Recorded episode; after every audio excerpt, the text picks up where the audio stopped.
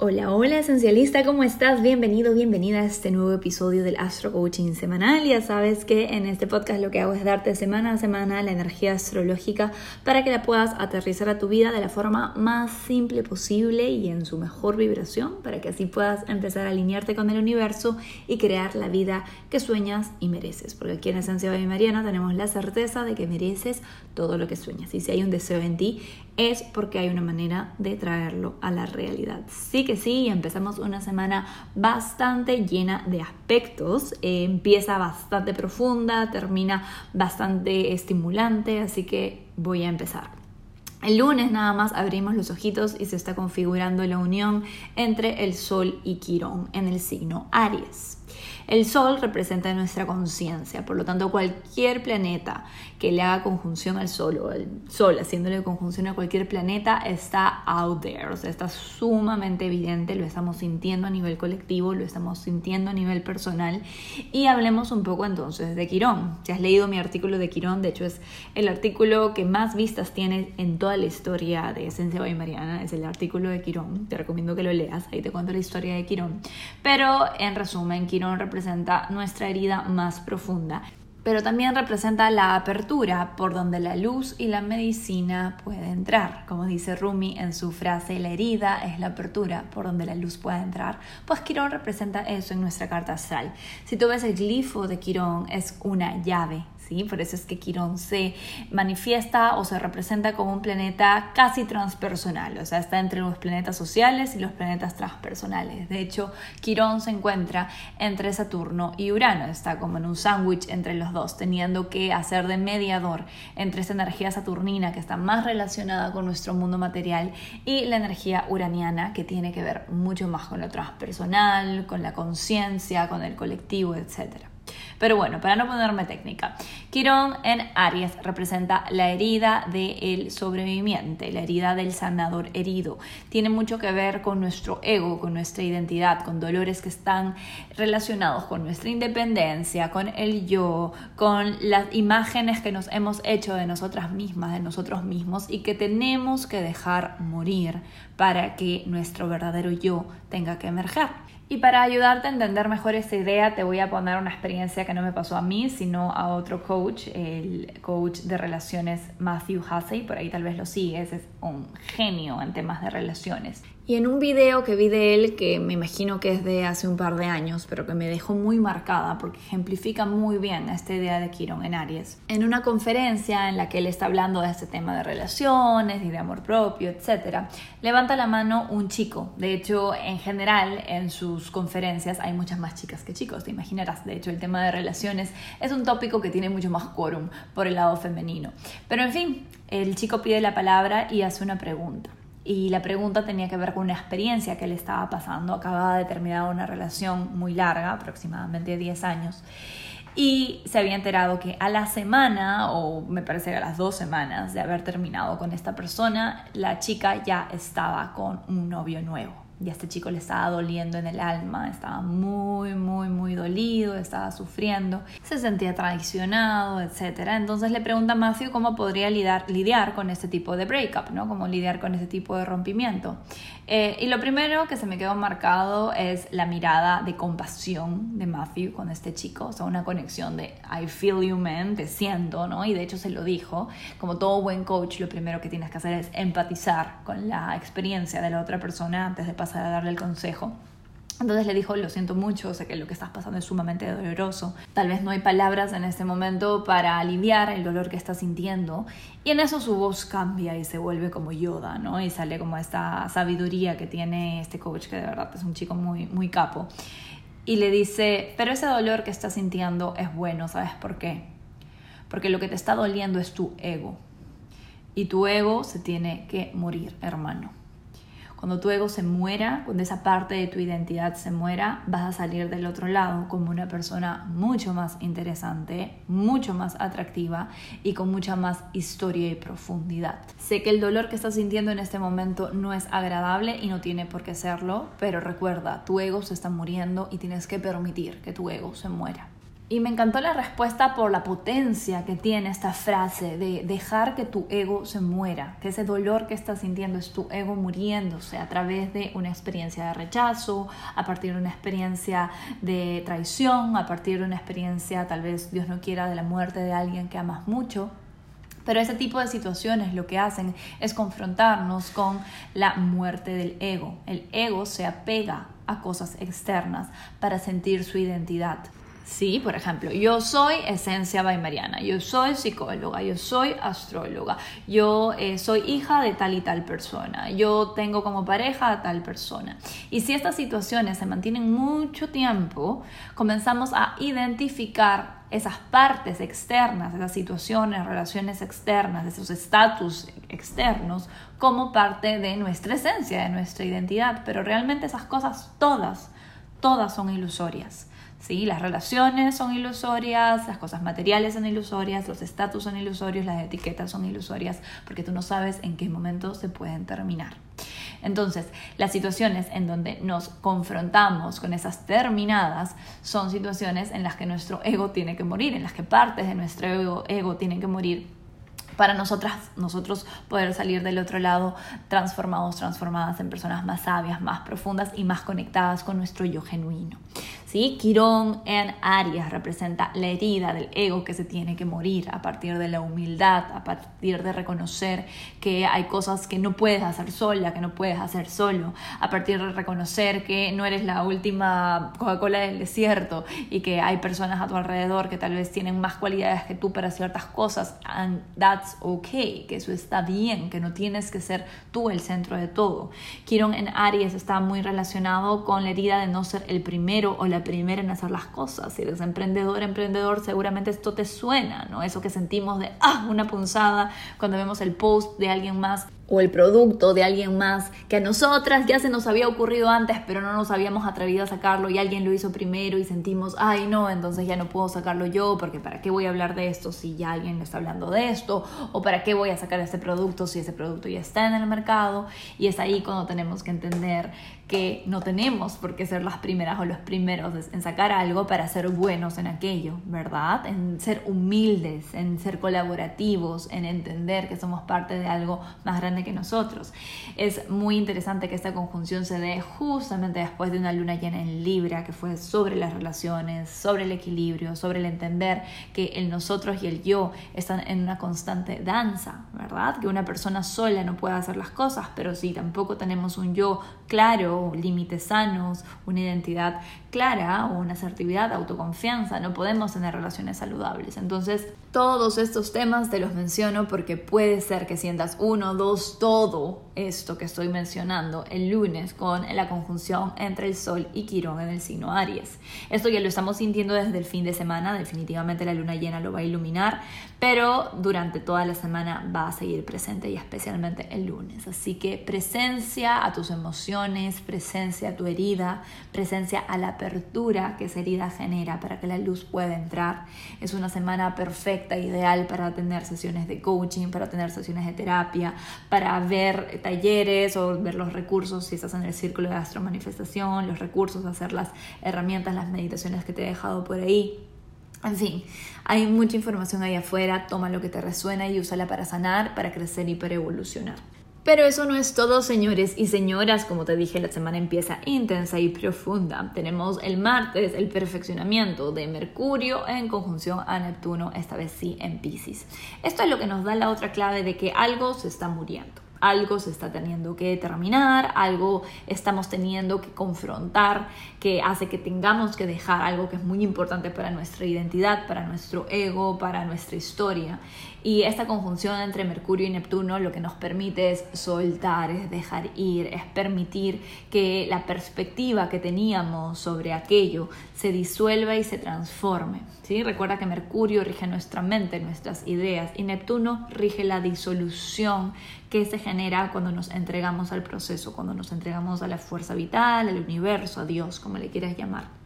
Entonces es una energía bastante espiritual, es una energía bastante inspiradora, es una energía genial para meditar, para soltar, para perdonar, para dejar ir todo lo que esté relacionado con esta energía neptuniana de amor incondicional, de unirnos con nuestra esencia.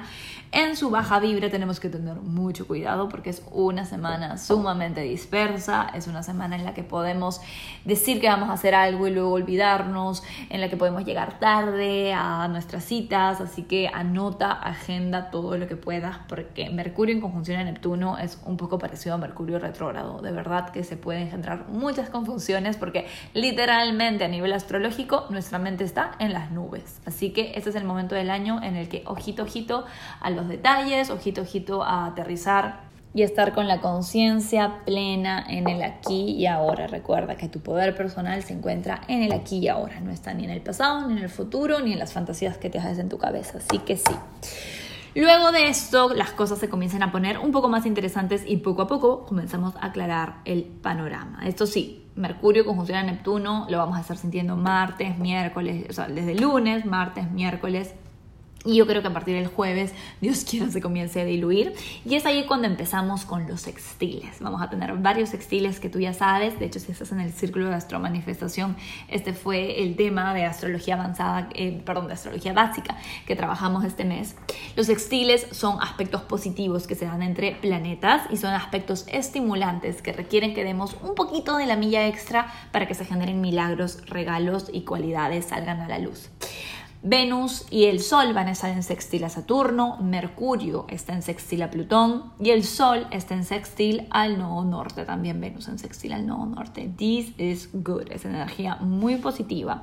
Para empezar, los sextiles a Saturno son increíbles para aterrizar, para comprometernos, para perseverar, para tener esta energía de eh, digo que voy a hacer las cosas y me las voy a cumplir. Así que me gusta mucho que suceda justo después de la conjunción entre Mercurio y Neptuno, te imaginarás, porque nos va a ayudar a poner en acción, Venus y el Sol están en Aries, esas ideas locas e irreverentes, innovadoras e inspiradoras que tenemos. Saturno está en Acuario. Así que me gusta mucho, ya nos podemos empezar a poner más productivas, productivos a partir del miércoles y el jueves en adelante.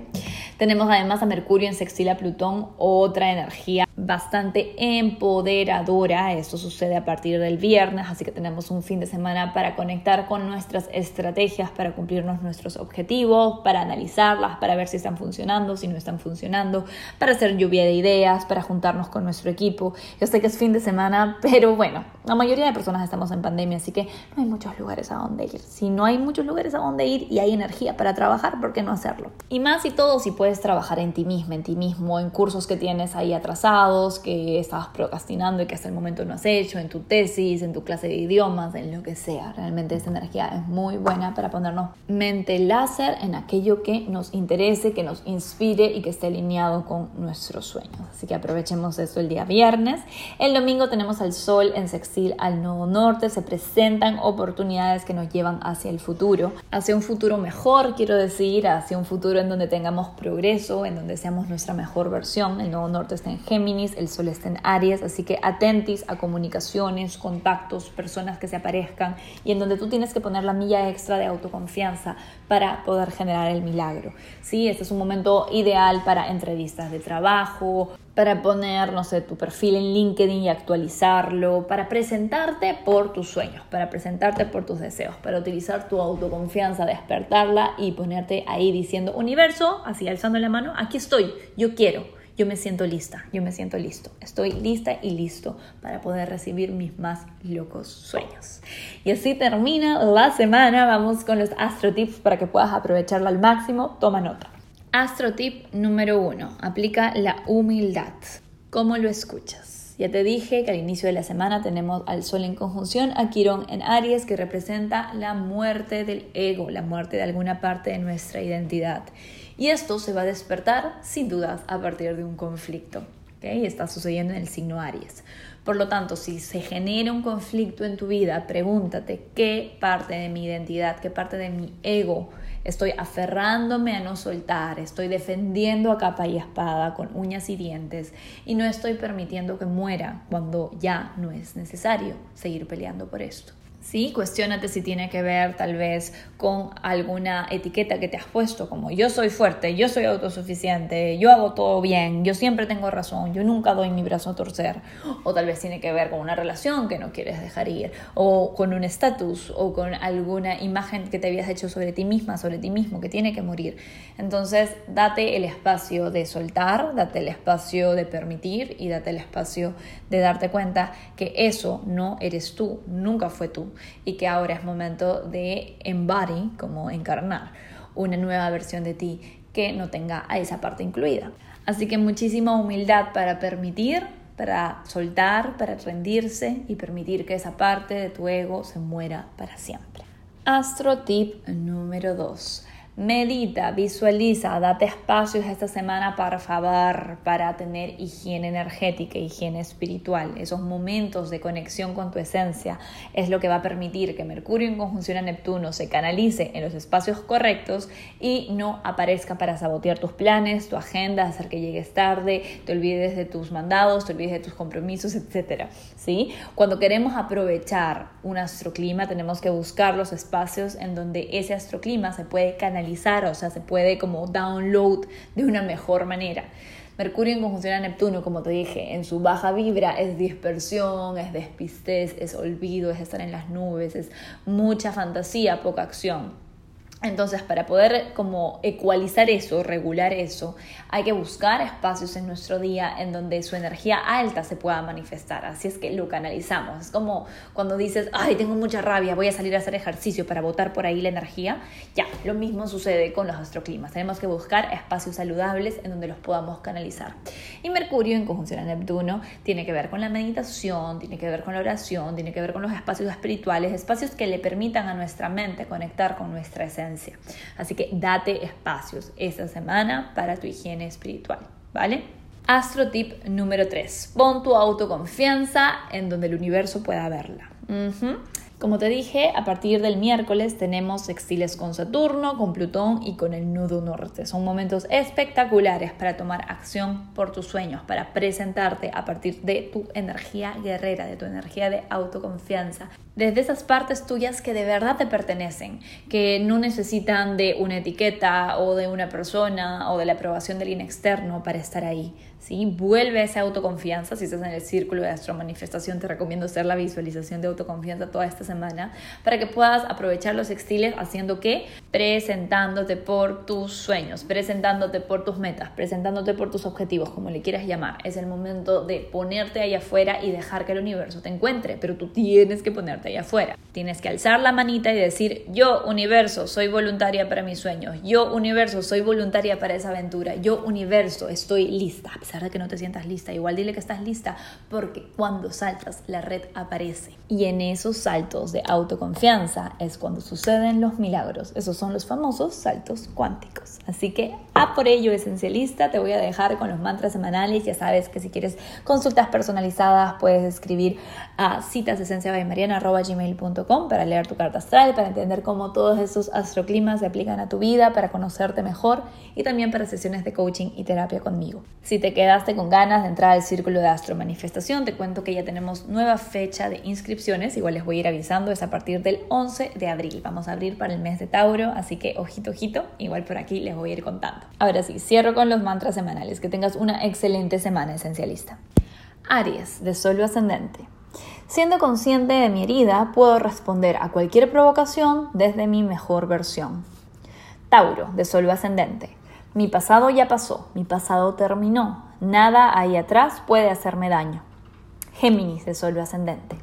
Acepto que siento miedo y elijo ser valiente de todos modos. Cáncer de Sol o ascendente. El éxito auténtico sucede cuando entiendo que no lo tengo que hacer todo sola, todo solo. Leo de Sol o ascendente. Mi optimismo me da una presencia sanadora a donde sea que vaya. Virgo de Sol ascendente. Desde mi vulnerabilidad sano y ayudo a otros a sanar también. Libra de Sol ascendente. Veo cada relación como un espacio sagrado para sanar y evolucionar. Escorpio de Sol ascendente. Cada pequeño hábito de amor propio es un bálsamo que sana y disuelve mis inseguridades. Sagitario de Sol ascendente. Mi corazón nunca se rompe, solo se expande y se vuelve más generoso. Capricornio de Sol ascendente. Nada ha venido a lastimarme, todo tiene medicina adentro. Acuario de Sol ascendente. Mis palabras son canal de sanación y aliento, las elijo con amor. Piscis de Sol ascendente. Mi autoestima sana y se eleva en este preciso instante. Me doy permiso para confiar en mí al 100%. Que tengas una excelente semana esencialista.